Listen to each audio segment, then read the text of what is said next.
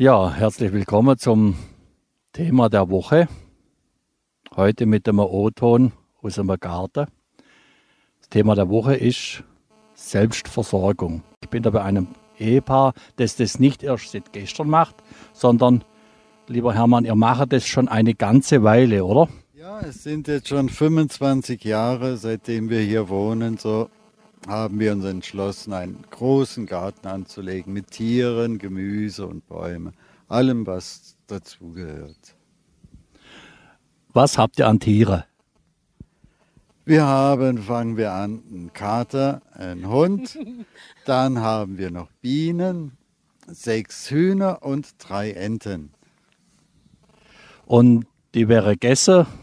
Nein, die bekommen alle Rente bei uns. Also sie können bis zum Ende leben. Bis jetzt war unser ältestes Huhn zehn Jahre und die älteste Ente 14 Jahre geworden. So. Sehr hohes Alter. Thekla, was hat euch motiviert, euch selber zu versorgen, Tiere anzuschaffen? So ein großer Garten, das macht doch auch viel Arbeit. Warum macht man das? Ach, schon Spaß dran am, am Ernten, am Gemüse äh, kochen und einzumachen. Ja, und die Tiere einfach, die gehören einfach dazu. Hermann, was würdest du jemand raten, der jetzt frisch anfängt, der sich überlegt, sich selber zu versorgen? Wie würdest du da vorgehen? Also ich würde den Tipp geben, klein anfangen. So, man macht so viele Fehler am Anfang so.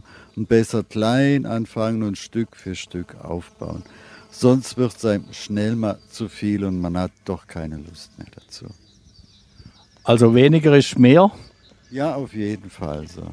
Nicht direkt voll anfangen so. Erstmal weniger und langsam lernen, wie alles funktioniert. So. Das sind meine Tipps. Und war das bei euch auch so, dass ihr durchs Tun viel gelernt habt? Ja, auf jeden Fall, auf jeden Fall. Wir haben zwar auch Fehler, jetzt nicht direkt ziemlich voll angefangen, aber wir haben den Garten öfters umgestellt so und gerade mit Einmachen und Einkochen, da merkt man dann schon, was man im Laufe der Zeit besser machen kann und wie man es gut macht. So. Also ihr konserviert die eigenen Produkte durchs Einkochen? Ja, nicht nur durch Einkochen, wie ich eben gesagt habe, man lernt dazu, wir frieren auch mittlerweile viel ein. Gerade Lauch, der wird dann aus dem Garten genommen, klein gemacht und eingefroren, eimerweise so. Gerade auch Bohnen sind dann auch noch frisch, tiefgefroren alles. Und viele Sachen, wir haben einen kleinen Erdkeller, da tun wir die Sachen dann auch lagern. Kartoffel, Kohl, Sachen. Zwiebel werden dann zu einem Zopf zusammengemacht, wie man es früher gemacht hat. Ja, Marmelade und das Normale dann. Und ihr könnt euch jetzt komplett selber versorgen, Thekla, mit dem, was ihr anbaut und an Tiere habt? Nein. Also ich sage jetzt mal, ab März, April brauchen wir auf jeden Fall wieder Kartoffeln. Da gehen die schon mal aus und meistens auch Karotten. Ja, das, äh, ja. Und klar, äh, Obst natürlich auch. Haben wir jetzt auch noch unsere Boskop im Lager, aber ja, die haltet sicher auch noch bis im März und dann ist der Ausschluss. Und dann müssen wir eigentlich schon einkaufen. Und dann äh, geht es erst wieder im, eher im Juni, Juli los, bis man was vom Garten ernten kann. Also da waren Hamsterkäufe für euch noch kein Thema, wenn man sich selber versorgen kann.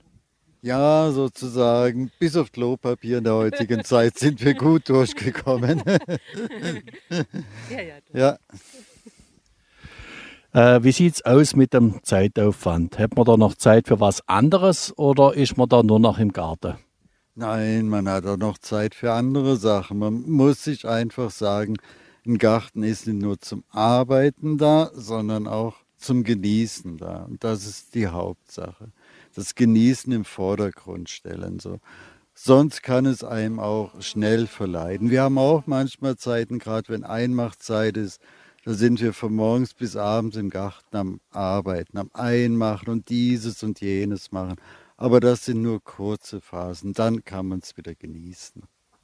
Und der Genuss ist wahrscheinlich auch da, wenn man die Gläser öffnet im Winter, oder Thekla? Ja, schon. Das ist schon toll. Genau. Ähm, wenn man jetzt Tiere hat, die kann man ja nicht unbedingt Batterie rausmachen und in eine Eck stellen, bis man wieder kommt aus dem Urlaub. Wie macht ihr das, wenn ihr mal verreist, wenn man wieder verreisen darf? Ja, da gibt es immer noch die guten Nachbarn, die kümmern sich dann schon darum. Ab und zu kamen auch mal Freunde vorbei, die haben dann eine Woche Urlaub bei uns gemacht, war für die dann wie Urlaub auf dem Bauernhof. Wir wohnen sehr ländlich so, aber meistens machen es die Nachbarn. Das funktioniert sehr gut. Beim Gartenbau gibt es ja so viele Ratschläge, so viele Tipps. Umgraben, nicht umgraben. Ähm, was macht man denn da am besten? Sich einen Ratgeber kaufen oder wie fängt man da am besten an? Wie habt ihr das gemacht? Also ich habe auch schon alles Mögliche ausprobiert. Ich habe mal gemulcht, äh, dann äh, waren aber immer viele Schnecke da. Ja, jetzt haben wir einen Schneckezaun seit äh, zwei Jahren ungefähr. Und jetzt klappt es aber wieder gut mit Mulchen. Und durch die Trockenheit äh, im Sommer ist es eh besser, es ist gemulcht, weil dann bleibt einfach, äh, das bleibt einfach viel feuchter. Und das ist schon eine Arbeitserleichterung auch. Jetzt äh, Schneckenzaun, das hat mich neugierig gemacht. Ist der elektrisch geladen oder was ist ein Schneckenzaun? Nee, nee, der ist aus äh, äh, Cortenstahl und der ist so gebogen, dass da normalerweise keine Schnecke hoch kann. Naja, es ist natürlich auch nicht immer so. Ab und zu kriegt auch mal da eine hoch, aber sie funktioniert schon besser wie früher. Also das wäre ein großer Tipp zur Arbeitserleichterung, Mulche und ein Schneckenzaun. Dann hätte man da schon mal deutlich weniger Arbeit. Hermann, was hast du noch für einen Tipp für die Starter? Oh, das ist ganz schwer. Tipps. Tipps ist einfach ausprobieren, ruhig bleiben, so aus Fehlern lernen. So. Und halt, wie gesagt, klein anfangen und langsam größer werden. So. Sonst, wenn man groß anfängt, kann es einem schnell verleiden und sagt, oh je, Garten ist nur Arbeit. Deswegen klein und langsam ansteigend machen. Das ist mein Tipp. Ja, wunderbar. Herzlichen Dank, liebe Thekla, lieber Hermann. Ganz wichtig ist die Freude, denke ich mal, dabei, die motiviert. Und jetzt wünsche ich euch von Herzen alles Gute, viel Ertrag in eurem Garten und den Hörern natürlich auch das Allerbeste. Dankeschön.